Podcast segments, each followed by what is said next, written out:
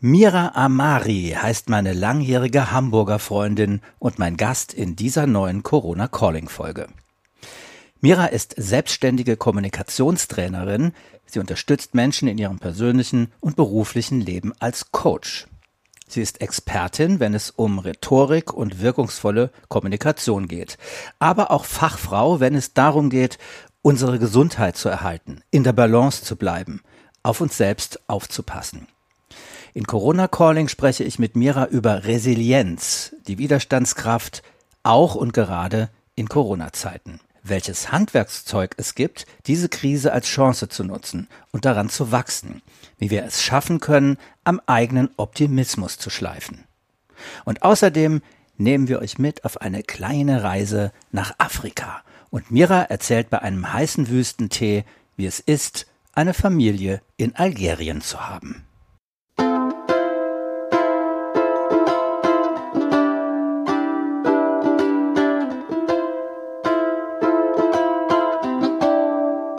Corona Calling. Gespräche mit Freundinnen und Freunden in einer außergewöhnlichen Zeit.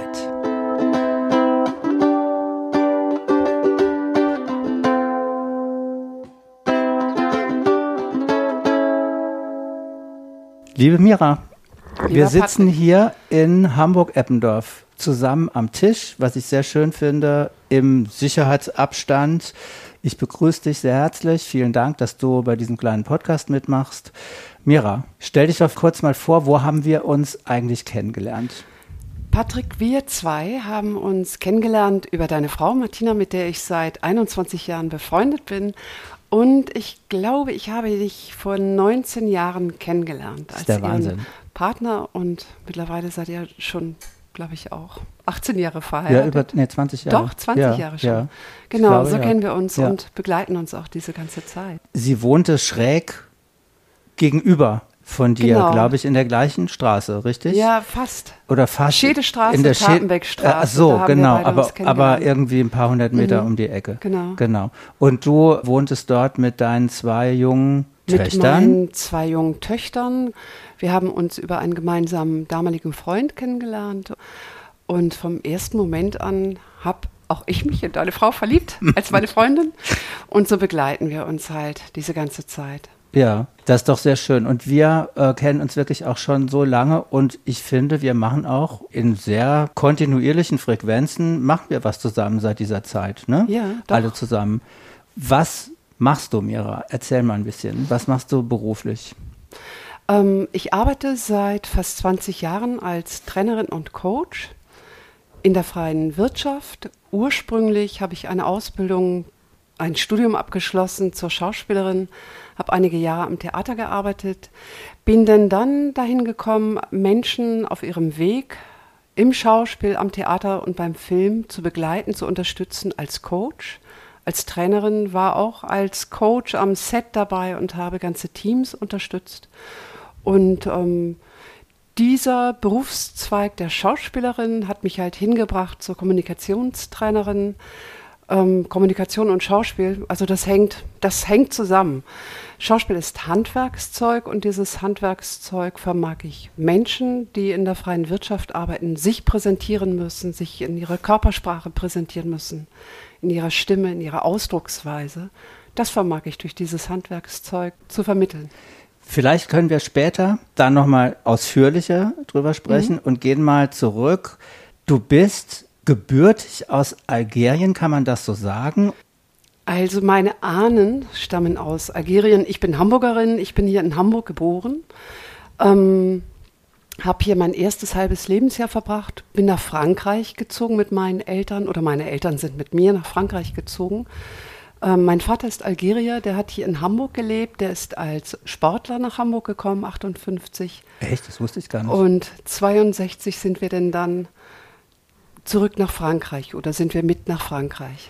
Der lebt aber mittlerweile in Algerien wieder. Mein Vater lebt sehr, sehr viele Jahrzehnte in Algerien hat dort ähm, eine neue Familie oder neue Familien nacheinander aufgebaut, lebt in Algerien, äh, lebt glücklicherweise immer noch, lebt im Norden in der Kabylei, in der kleinen Kabylei. Was immer das Ähm, die kleine ist Kabylei, das ist, das ist eine Region. Das ist Mhm. eine Region, die auch mit äh, überwiegend mit Berbern bestückt ist. Ein riesiges Land. Ich glaube, es ist das grö der größte Flächenstaat in Afrika Mhm. Ja. und irgendwie der zehntgrößte oder ich weiß nicht in der ganzen Welt. Mhm. Das, das glaubt man kaum. Mit viel Wüste. Berber. Ja. 99 oder 98 Prozent der Menschen in Algerien in irgendeiner Weise von Berbern nach wie vor abstammen. Es ist die größte äh, Ethnie. So. Genau, ja. es ist die größte Ja. Ethnie. Also es ist so, dass ähm, also der, diese Landstriche dort oben, Marokko, Algerien, Tunesien, Libyen, das wird der Maghreb genannt. Äh, Maghreb, ähm, das ist, das ist nicht, äh, das ist, sind keine arabischen Länder. Also was, was die Berber mit den Arabern teilen, ist, ähm, ist die Religion. Die Berber sind auch Moslems, islamisiert worden. Dennoch haben sie eine eigene Kultur, die sie heute auch größtenteils immer noch leben, neben der Sprache. Und eine eigene Sprache Und mit vielen, vielen Dialekten, glaube Mhm, ich. Genau, mit vielen Dialekten. Und ich glaube, die Araber haben das dann ein bisschen zerbrochen, wie man sagt. Und Osmanen. Osmanen waren da sehr lange und haben natürlich die Kultur Mhm. auch da mitgeprägt. Fühlst du noch diese Wurzeln durch deinen Vater, durch die familiären Verbandlungen? Also wenn ich in Algerien bin, fühle ich das sehr, sehr stark. Hier in Hamburg ist das weniger. Ich habe hier auch algerische Freunde oder Freunde, die Berber sind, auch aus Marokko kommt. Ich habe das ähm, beim Essen oder mit dem Essen und mit den Gerüchen auch ganz, ganz stark hier. Also es ist auch hier in Hamburg schon ein Teil. Das algerisch sein oder das nordafrikanische sein, ähm, es, sei es die Musik, es ist das Essen, es sind die Düfte, es sind die Farben, in denen auch meine Wohnung geschmückt und gekleidet ist oder oftmals auch Kleidung, in denen ich herumlaufe. Und wenn du da bist, wie wirst du da aufgenommen? Wie, wie empfindest du dich dann? Weil du eben gerade gesagt hast, auch du, wenn du da bist, passiert schon was mit dir. Doch, dann passiert eine ganze Menge. Ähm, es ist so, dass ich seit einigen, ich glaube seit fast auch zwei Jahrzehnten habe ich einen algerischen Pass. So ist es mir sehr leicht, dann dann auch jederzeit dahin fahren zu können. Wenn ich dort bin, ähm, fühle ich mich dem Land und natürlich auch den Menschen und den Anverwandten sehr, sehr verbunden. Wenn ich dort auf dem Markt bin, und dort war ich auch schon auf dem Markt vor fast 40 Jahren war ich äh, bis vor kurzem die einzige Frau auf dem Markt. Es ist dort auch leider immer noch so, dass ähm, das öffentliche Leben sehr von den Männern bestimmt wird und dass Frauen sich eher im Hause aufhalten und es auch nicht gern gesehen wird, dass Frauen an so öffentliche Plätze gehen. Also ähm, eine Frau in einem Café zu sehen, das ist ein No-Go. Ich habe meinen Vater dennoch immer begleitet, also sehr europäisch mich da durchgesetzt auf den Markt, bin alleine auf den Markt gegangen, habe dort sogar teilweise Fotos gemacht, ähm, bin bepöbelt worden. ähm, Von, von Männern und Frauen? von, äh, von Männern bepöbelt. Ach so, auch, Frauen sind- waren ja äh, keine nee, die da. waren ja gar nicht auf dem Markt, auch von Männern. Ähm, oftmals bin ich aber, meistens bin ich sehr, sehr freundlich behandelt worden, sehr staunend. Man hat versucht, mit mir ins Gespräch zu kommen, was auch ähm, manchmal nicht ohne war. Mhm. Also wenn ich da bin, ähm, muss ich sagen, ich fühle mich dort wohl. Und ich fühle mich sehr wohl, weil ich weiß, dass ich ein Rückflugticket habe, dass ich nämlich in meiner Tasche auch noch meinen deutschen Pass habe. Mira, ich möchte dir, äh, auch wenn du dann froh bist, wenn du aus dann wieder hier bist, jetzt hier, vielleicht hört man sogar ein bisschen, ein bisschen was aus der Wüste anbieten. Eine kleine emotionale Auffrischung. Und zwar machen wir uns jetzt gerade hier einen Pfefferminztee mit frischer Minze und kochendem Wasser. Ich glaube, das ist das Wüstengetränk, oder? In der Hitze. Ähm, oder also falsch? Es ist das Getränk in der Hitze. Zu dem Tee wird natürlich auch Zucker gereicht und der Anteil des Zuckers, also in den nordafrikanischen Ländern oder auch in Algerien, der ist unglaublich hoch. Also ähm, Tee ohne Zucker zu trinken, das wäre denn dann Medizin. Und so ist es halt ein, ein gutes Getränk, so wie hier bei uns ein guter Kaffee oder ein guter Earl Grey. Ja, ja. Mhm. Deine Töchter, wie empfinden die das mit ihren algerischen Wurzeln, Beziehungen? Also meine Kinder waren, glaube ich, fünf Jahre alt, als sie das erste Mal mit mir in Algerien waren. Ähm, ich habe eine sehr familienbewusste Familie in Algerien. Also das ist ein ganz, ganz großes Geschenk. Wir sind da sehr herzlich aufgenommen worden, meine Kinder auch. Meine Töchter waren mittlerweile mit mir auch, also ich glaube, acht oder neun Mal in Algerien. Es ist auch ein Teil, ja, es ist Verwandtschaft, auch von meinen, von meinen Kindern. Es ist ähm, bei meinen Töchtern oder bei der einen auf jeden Fall auch so sehr eingeschlagen. Die hat denn dann Ethnologie studiert, hat ihre Bachelorarbeit über kabylische Frauen gemacht und das Rituale. Kabylische Frauen? Kabylische Frauen, also das sind äh, Berberfrauen, wie Berberfrau, wie die Berberfrau lebt, wie sie dort gesehen wird, welchen Stand sie hat. Ähm, genau, hat dieses Thema denn dann auch in ihrem Studium aufgenommen, was mich unglaublich gefreut hat. Also ähm, und auch geehrt hat, also weil es ähm, ja, es sind unsere Ahnen. Mhm, ja. Doch. Also doch mit meinen Töchtern war das, ähm, war das schön dort zu sein. Es war nicht immer leicht. Also in der Pubertät war es auch nicht leicht, weil, oder in deren Pubertät, weil dort natürlich Gepflogenheiten herrschen, die hier bei uns nicht so sind. Wie zum Beispiel ähm, einen fremden Mann ansprechen und sei es, um nach dem Weg zu fragen, dort wurde das das eine oder andere Mal denn dann als Angebot aufgenommen und es passierte tatsächlich einmal, dass ein äh, junger Herr, der uns mitgenommen hatte mit seiner Mutter im Auto, den wir nicht kannten, aber der hat uns aufgegabelt, meine Tochter Lena und mich. Ähm, und er fand meine Tochter wohl so bezaubernd, dass er zwei Tage später mit meiner Mutter bei meinem Vater am Hause war und um die Hand meiner Tochter angehalten hat die aus allen Wolken gefallen ist. Mein Vater, algerische Höflichkeit, hat, äh, sagte dann, ja, man müsste schauen, man müsste noch mal mit dem Vater des Mädchens sprechen. Also meine Tochter war da schon 18. Ähm, woraufhin ich mich dann da auch eingebracht habe und gesagt habe, also hier wird mit niemandem gesprochen, meine Tochter ist nicht zu haben. Ja. Oftmals geht es einfach um ein Ticket, denn ja. dann auch nach Europa. Ja man muss wahrscheinlich dann schon wie du Farbe bekennen auch manchmal. Und andererseits wird es ein schmaler Grad sein zwischen die Kultur respektieren und äh, ja, seine eigenen Vorstellungen, die man hier in Deutschland sehr liberal, aufklärerisch mitbekommen hat, zu vertreten. Es ist bestimmt, bestimmt manchmal ein schmaler Grad. Ne? Ja. In den vergangenen Jahren ist es mehr und mehr muslimisch um uns herum geworden. Also die Dichte der Moscheen ist doch auffallend. Ähm, Anverwandte, die eben doch dann dann auch wieder verschleiert laufen oder mit längeren Bärten durch die Welt wandeln. Das ist sehr, sehr auffallend und ähm, das ist mir als ähm, freier Mensch, also als Europäerin, ich fühle mich wirklich als Europäerin, mir fällt es doch manchmal da auch schwer, da mitzugehen oder das eine oder andere Mal auch den Mund denn dann zu halten wichtig ist, dass man, denke ich, respektvoll miteinander umgeht. Du hast dann studiert, du hast es eben angedeutet, in Frankreich. In Frankreich sage ich schon, im Saarland. Es war mal Frankreich. Ich bin gebürtiger Saarländer, dass ich jetzt wirklich, da hatten mhm. wir keinen Kontakt.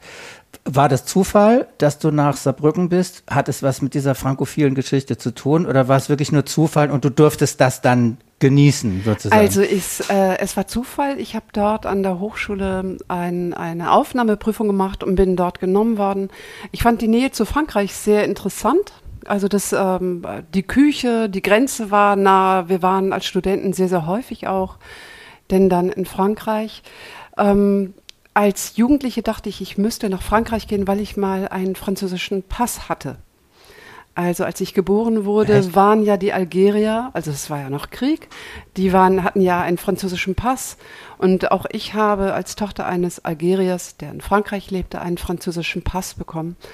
Also das, ähm, die Nähe zu Frankreich, das hat sich per Zufall ergeben. Ich habe das sehr genossen, bin auch gerne, bin auch gerne in Frankreich ähm, finde das Land, ähm, also es ist auch ein Stück Heimat. Es fühlt sich ein bisschen an, wenn ich im Süden bin, also der mediterrane Teil, wie wenn ich äh, im Norden von Algerien bin. Ich bin ab und an in Marseille und ähm, da. Ähm, Deine Tochter lebt in genau, Marseille. Genau, meine Tochter lebt in Marseille. Die hat in Marseille studiert und lebt jetzt seit einigen Jahren in Marseille. Und wenn ich in Marseille bin, dann, dann ist das ein bisschen Algerien und ganz frei. Ja, das ist, das ist schön. Also, du hast dort studiert, du hast es auch eben angedeutet und hast deine Schauspielfähigkeiten dann zu, deiner, zu deinem jetzigen Beruf gemacht. Beschreib doch jetzt nochmal ein bisschen genauer. Ich kann das schon mal vorwegnehmen. Ich würde mich mit dir gerne über das Thema Resilienz unterhalten. Ah, okay. Wir prosten aber vorher Ja, jetzt nochmal an genau. kurz. Mit dem Tee. Ich weiß nicht, hoffentlich kann man den schon trinken. Ich glaube, das ist heiß. Naja, man schmeckt ein bisschen, ne? Ist jetzt gut. nicht so der Knaller, aber Doch, lecker. ja. Lecker. Minze. Nane. Nane. Nane. Minze Nane, heißt Nane. Nane. Ja. Mhm, genau. Algerische Minze. Ja, ich habe nach dem Studium habe ich einige Jahre am Theater gearbeitet, ähm, habe meine Töchter bekommen, meine Zwillinge und habe mich dann dann dem Thema des Trainings ja zugewendet. Ich fand das ganz spannend. Also ich glaube, ich habe mich da einem Thema zugewendet, welches ich selber auch gut hätte gebrauchen können, nämlich äh, unterstützt, äh, geschliffen zu werden, wirklich gut begleitet zu sein. Das habe ich in die freie Wirtschaft, also hin zu den Schauspielern, zu den Künstlern bringen können und denn dann auch in die freie Wirtschaft hinein mit den Themen Präsentation, Rhetorik, Körpersprache mit Stimme und Sprache halt umzugehen, nach vorne zu treten und gut aufzutreten, sicher zu sein. Ich halte mich für sehr interessiert. Also das Thema der Psychologie, das äh, greift natürlich auch in die Schauspielerei mit ein. Also das habe ich da auch denn dann weiter auch leben können, auch in meinen Ausbildungen und natürlich auch in meiner Arbeit. Seit, ich glaube mittlerweile seit zwölf Jahren bin ich mit den Themen Stressbewältigung und auch Resilienz unterwegs. Über die Stressbewältigung äh, bin ich hin zur Resilienz denn dann gewandert, gerutscht, ähm, auch aus einem eigenen Anliegen heraus. Also es ist nicht so, dass ich in meinem Leben keinen Stress hatte oder keinen Stress habe. Ähm, das ist etwas, was uns, was jeden von uns begleitet und auch zukünftig begleiten wird. Jetzt in den vergangenen Monaten haben wir das ganz besonders gemerkt Ja. ähm, wie unterschiedlich wir eben auch mit diesen Einschränkungen oder mit diesen Einschnitten denn dann auch umgegangen sind, umgehen und zukünftig auch umgehen werden. Und da sind wir sehr gefordert in unserer, ja, in unserer Widerstandskraft, in unserer seelischen und äh, psychischen Widerstandskraft. Und da bewegt uns natürlich diese Zeit ganz unterschiedlich. Also Du, du redest über die Corona-Zeit. über die. Corona-Zeit, ja, die uns da auch sehr fordert. Ist ja eine sehr stressbehaftete Zeit, die uns Ja. da aus dem Nichts heraus denn dann erreicht hat. Und auch mich, also gestärkt zu sein in seiner Resilienz heißt nicht ein, ein Tool lebenslänglich denn dann drauf zu haben, ähm, sondern die Bewusstheit darum, da auch immer wieder an dem einen oder anderen Baustein auch selber zu schleifen oder sich rückzuerinnern, wo ist denn mein Optimismus, den ich doch da hatte. Ähm, also wenn es jetzt gerade nicht gut läuft, und das ist etwas, ähm, was für viele Menschen ja auch so war oder momentan auch ist. Ich denke an all die Künstler, die unterwegs sind, die keine Arbeit haben, ähm, in, in, je, je, also in jedem Bereich der Ja. Kunst ja auch, ne? Ja. nicht öffentlich auftreten können, heißt es da auch, den Optimismus zu bewahren, dass es sich verändern wird oder auch mit dem Optimismus loszugehen. Was kann ich mit dem, was ich drauf habe, jetzt dennoch auch kreieren? Und da sind ja wirklich ganz großartige, auch kleine Events, auch über das Netz denn dann Ja. gestartet. Also du Ja. hast ja auch hier in dieser Zeit etwas aus dem Boden gestampft, was ja, ähm, was so bezaubernd, so spannend ist. Ich verfolge deine Podcasts und das ist ja auch der Zeit geschuldet, aus, ähm, in, in der du das jetzt hast zum Leben erwecken können. Ja. Vielleicht sollten wir kurz, Mira, nochmal erklären. Ich habe mir mal aufgeschrieben, das Wort Resilienz kommt von resiliere, abprallen, sag, wenn ich Unsinn erzähle, zurückspringen. Also die Fähigkeit, an Widerstanden, wie du es gerade eben beschrieben hast, eben nicht zu zerbrechen, sondern widerstandsfähig zu sein. Genau, durch die Krisen nicht oder durch eine Krise nicht zu zerbrechen, sondern durch eine Krise durchzugehen. Krise, das Wort Krise bedeutet ja auch Chance, ähm, sondern daran zu wachsen. Das heißt nicht, dass ich mir jetzt eine Krise nach der anderen suche. Das Leben birgt Krisen. Ähm, Resiliere heißt abprallen, zurückprallen. Ursprünglich kommt ähm, das Wort aus der, äh, in der Materialkunde, in der Physik wird es sehr genutzt. Ja, genau. Also wir alle gehen mit einem Material tagtäglich um, das ist ein Schwamm oder ein Gummiband. Ja, das heißt, du, es wird belastet, es wird gezogen und ähm, wenn wir es denn dann wieder entspannen, geht es in seine ursprüngliche Form zurück oder wieder ja, wieder Schwamm. Ja, ja. In der Psychologie bedeutet es, dass ein Mensch Widerstandsfähigkeit ähm, entwickelt. Das ist etwas, was uns nicht immer in die Wiege gelegt worden ist. Das Leben hat manchmal so Widrigkeiten parat, äh, wie Eltern verlieren, ähm, Krankheiten, Verluste, ähm, dass wir halt dennoch durch eine gute Portion realistischem Optimismus, durch, ähm, durch den Part der Akzeptanz, was nicht bedeutet, ich nehme alles hin, was da kommt, sondern ich nehme es an und schließe auch Frieden damit und höre auf zu kämpfen.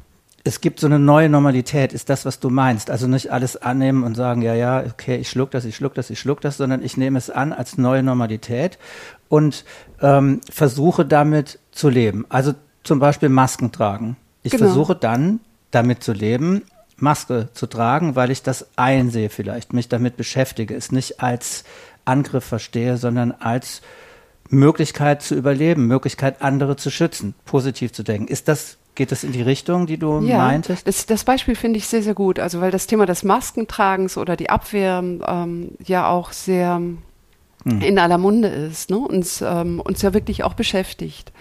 Und das heißt, äh, bedeutet dann die Akzeptanz, es anzunehmen, anzunehmen, dass es jetzt so ist, gefällt mir auch nicht immer. Ich kann es aber nicht ändern. Das heißt, ich schließe Frieden damit und ähm, dadurch bin ich sehr viel weniger gestresst.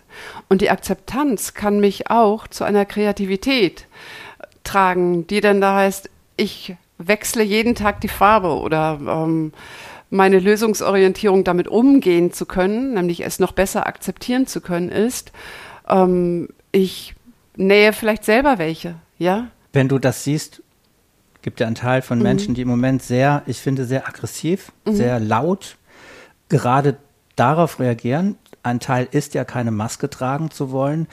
Haben die auch keine Selbstachtung dann oder keinen Selbstschutz? Ist das angstgetrieben? Ist das, wie, wie siehst du das? Also das, äh, so wie ich das wahrnehme, ist, äh, ist es, dass sich sehr viele Menschen dadurch in ihrer Freiheit beschnitten fühlen ich fühle mich in mir so frei in diesem Land, dass es für mich ein Teil äh, der Verantwortung auch ist. Also Verantwortung zu übernehmen für mich und auch für mein Gegenüber. Also wir sind ja, wir sind ja keine Einzeller, wir sind im Miteinander. Und das heißt, dass ich mit meinem Tun und auch mit meinem Sein danach schaue, was macht das auch mit meinem Gegenüber. Ich nehme mir dabei auch die Freiheit daraus, mein Gegenüber darauf aufmerksam zu machen. Das ist auch meine Freiheit, mein Gegenüber darauf aufmerksam zu machen, dass ich das zum Beispiel nicht in Ordnung finde, dass jemand seine Maske nicht aufhat. Ja. Und das ist auch Verantwortung übernehmen. Ich könnte dann zu dir kommen und sagen, Mensch, Patrick, ähm, da unten im Laden, im Edeka tragen die ihre Masken nicht und ich schimpfe darüber. Ähm, Verantwortung zu übernehmen heißt dann, nämlich direkt selber hinzugehen und nicht über andere oder über etwas zu schimpfen, sondern selber etwas dafür zu tun, dass es besser oder anders wird. Und ich glaube, das, was da auf den Straßen, auf vielen Straßen mittlerweile in Deutschland oder auch in anderen Ländern passiert, ähm, das trägt nicht dazu bei, dass es besser wird.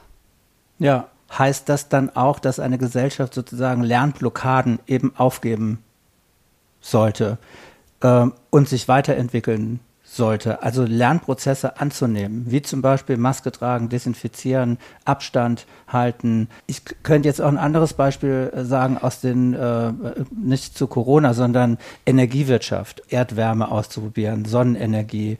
Ist das, hat es auch was mit Resilienz zu tun? Also die Möglichkeit, andere Wege auszuprobieren, nicht eingefahrene Pfade zu gehen, sondern offen zu werden?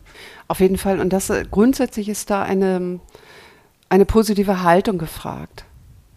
Auch wenn es jetzt schwer ist oder mir oftmals nicht leicht fällt, wird es besser werden. Und ich komme da lieber nochmal auf das Thema Corona hinzu. Also ähm, da braucht es resiliente Haltung, da braucht es den Teil der realistischen, des realistischen Optimismus. Also es ist gerade nicht so lustig Realistischer Optimismus. Genau, es ist, ist gerade ja. nicht so lustig. Und es wird besser werden. Also ähm, das, was ich in den Medien miterlebt habe, also auch diese ganzen Demonstrationen, ähm, das empfand ich von sehr viel Pessimismus getragen und Destruktivität. Um, ähm, und das ist eine Haltung, das ist ein Muskel, den wir, den wir trainieren können. Also ich empfinde sehr viel Dankbarkeit für das, was wir hier in unserem Land auch in den vergangenen Monaten erfahren haben. Also ich bin, ich bin mir so sicher, dass ich äh, gut medizinisch versorgt werde. Wir werden hier in diesem Land finanziell unterstützt. Wir haben Ansprechpartner, wir haben äh, psychologische Hilfe ist uns zur Verfügung gestellt worden, die wir auch in Anspruch nehmen können. Also was ist das Gute im Schlechten? Also da auch da auch, da auch hinzuschauen.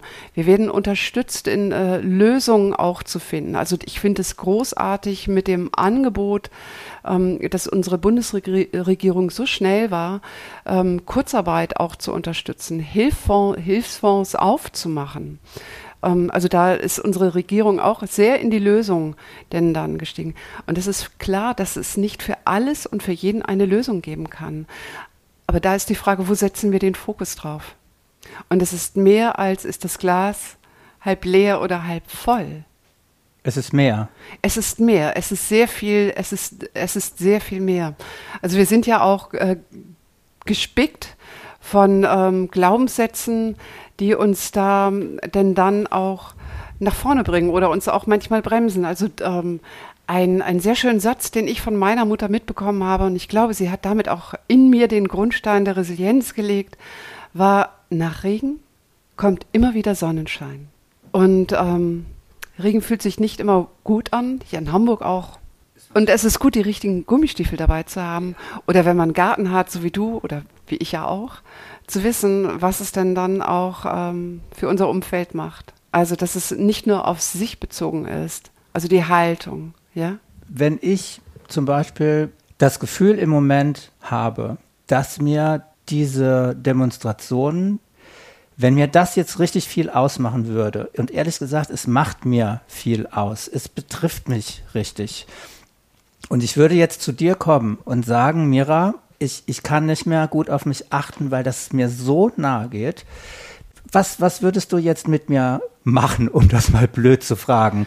Gibt es dann ein Vorgespräch, wo du erstmal was über mich erfahren musst, um dann eine Strategie auszuarbeiten? Oder wie, wie, wie läuft denn sowas ab?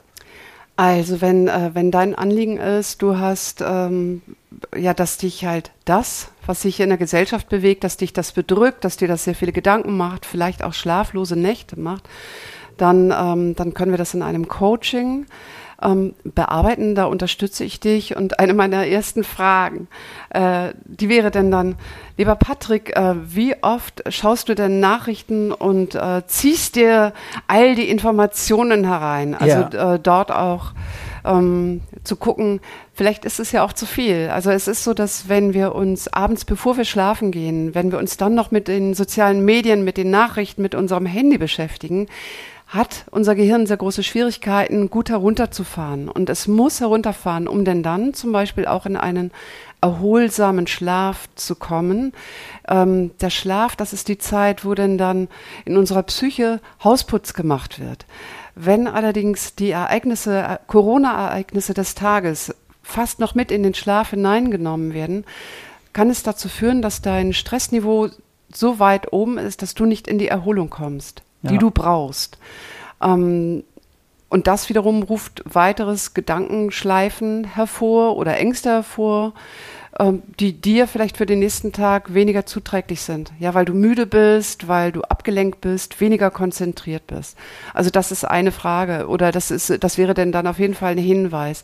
Ich würde dich anleiten, wie kannst du mit Entspannungstechniken, also der progressiven Muskelentspannung, mit Achtsamkeitsübungen, wie kannst du dich dahin bringen, wenn du merkst, dass dich das doch sehr aufwühlt, sodass du dich wieder runterfahren kannst? Progressive Muskelentspannung, ich glaube, da spannt man wirklich alle Muskeln ganz fest an genau. und lässt dann los. Ne? Genau. Und dann spannt man wieder an und lässt dann los. Ja. Ich weiß jetzt gar nicht, Also es sind was ähm, der Effekt ist, aber was der äh, Effekt ist, und zwar diese Überanspannung, also einzelner Muskelpartien im Körper. Also es gibt den 17er Schritt in der progressiven Muskelentspannung, 7er Schritt und 4er Schritt. Ähm, da werden unterschiedliche Körperteile vom Kopf bis zu den Füßen, die werden nacheinander angespannt.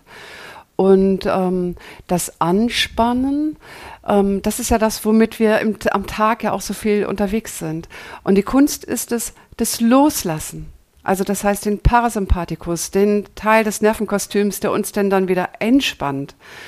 Ähm, sich da drin zu trainieren und durch diese Überanspannung sieben Sekunden lang die rechte Faust anspannen und wirklich nur die Faust anspannen, dabei auch weiter zu atmen, um dann dann auf ein inneres Kommando oder ein äußeres Kommando meinerseits loslassen jetzt. Loszulassen, ähm, das merken sich Mer die Muskeln. Ja. Das merken sich die Muskeln. Und das kann dazu führen, oder es wird dazu führen, wenn wir uns da drin üben, dass wir nämlich sehr viel eher wahrnehmen, wann sind wir angespannt und wann gilt es denn dann auch loszulassen. Also wir fahren die meiste Zeit des Tages unglaublich hoch und ähm, achten weniger darauf, uns nämlich auch die Pausen oder das Entspannen zu gönnen. Also mir hat diese Corona-Zeit sehr gezeigt, mich auch im Loslassen zu üben. Also auch ich musste mir sehr häufig sagen, loslassen jetzt.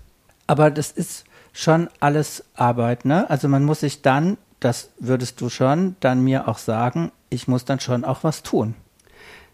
Also ähm, es Das ist, ist keine kein, Arbeit. Es ist, es ist kein Hexenwerk und Ja. es ist Arbeit. Also ich habe leider nicht die Fähigkeiten, dich zu verzaubern Ja. und zu sagen, und loslassen jetzt und Ja. für immer und ewig bist du deine Anspannung zum Thema Corona los. Ähm, womit ich dich unterstützen kann. Das ist eben auch kognitiv, also auch äh, über, über das Denken darüber in der Verhaltensweise, ähm, auch wie du auf etwas schaust und wie bist du über etwas mit dir auch im Dialog. Im Sinne von, ja, ich denke jetzt mal laut, oh Gott, ob diese schlimme Zeit mal vorbeigeht. Ja. Mann, oh Mann, schon wieder so viele Fallzeichen und äh, so viele Tote und was da nicht alles Oder? ist. Oder aber eben auch, und das ist jetzt eine schwere Zeit und es wird vorbeigehen. Und wenn ich mir anschaue, gibt es bei uns in unserem Land so und so viel Genesene. Und wir haben die Möglichkeit, zukünftig das und das auch noch dazu zu tun, gesund zu bleiben. Oder ich. Ähm, also da auch zu gucken, was, wo sind auch meine Möglichkeiten, ähm, selber auch gesund zu bleiben, mein Umfeld gesund zu erhalten, mich psychisch und natürlich auch körperlich gesund zu halten. Und da setzt du dein Licht einfach anders. Ja. Mira, das wäre jetzt fast schon ein schönes Schlusswort gewesen für diesen Podcast. Aber ich möchte dich trotzdem noch fragen, weil es zu diesem Podcast gehört. Wenn du daran denkst, es ist jetzt sehr einfach formuliert, was sollte denn aus diesen Corona-Zeiten bleiben, in Anführungsstrichen? Was sollte auf jeden Fall komplett verschwinden? Also ich habe in den vergangenen Monaten wahrgenommen, wie ich doch mit den Menschen, die mir näher sind, sei es Familie und auch Freunde und auch Nachbarn, dass wir enger zusammengerückt sind. Und dass das doch sehr verbindend, eine sehr verbindende Zeit war, also auch, auch eine sehr verlässliche Zeit miteinander. Und das finde ich ein, das finde ich ein sehr, sehr großes Geschenk. Ich, ähm, es sollte auch bleiben, mehr darauf zu achten, was macht mein Gesundsein oder mein Kranksein auch mit meinem Gegenüber. Also, dass wir auch immer in, der- in der Wechselwirkung sind. Das sollte auch bleiben. Was sollte gehen? Also, irgendwann dürfen auch die Masken wieder gehen. Das sollte gehen. Was sollte sonst noch gehen? Ja, das Leid, was auch äh, natürlich mit all dem, mit all dem verbunden war. Ja, Ich habe noch was, was gehen soll und ich habe noch was, was kommen soll. Gehen soll, dass die Grenzen zu Algerien weiterhin geschlossen sind. Es ist mir leider nicht möglich und vielen anderen Menschen ist es auch nicht möglich, nach Algerien zur Familie zu reisen, nicht mit dem Schiff, nicht mit dem Flugzeug. Und kommen möge, dass ich auch meine algerische Familie gesund wiedersehen kann. dann hoffen wir mal, dass es so kommt. Und ich bedanke mich sehr, sehr, Mira, dass du mitgemacht hast bei diesem kleinen Podcast. Ich hoffe, der Tee, du hast jetzt gar nicht so viel getrunken, wie ich sehe. Ah, ich ihn Aber ich habe ihn ausgetrunken. Ja, ich fand ihn wirklich lecker. Wunderbar. Hat dir ein bisschen geschmeckt. Und ähm, ja, wir sehen uns ja äh, bald wieder. Es soll jetzt auch schön werden. Vielleicht sehen wir uns im Garten. Auf jeden Fall vielen, vielen Dank, dass du mitgemacht hast, Mira. Gerne, Patrick. Sehr, sehr gern. Auch dir danke.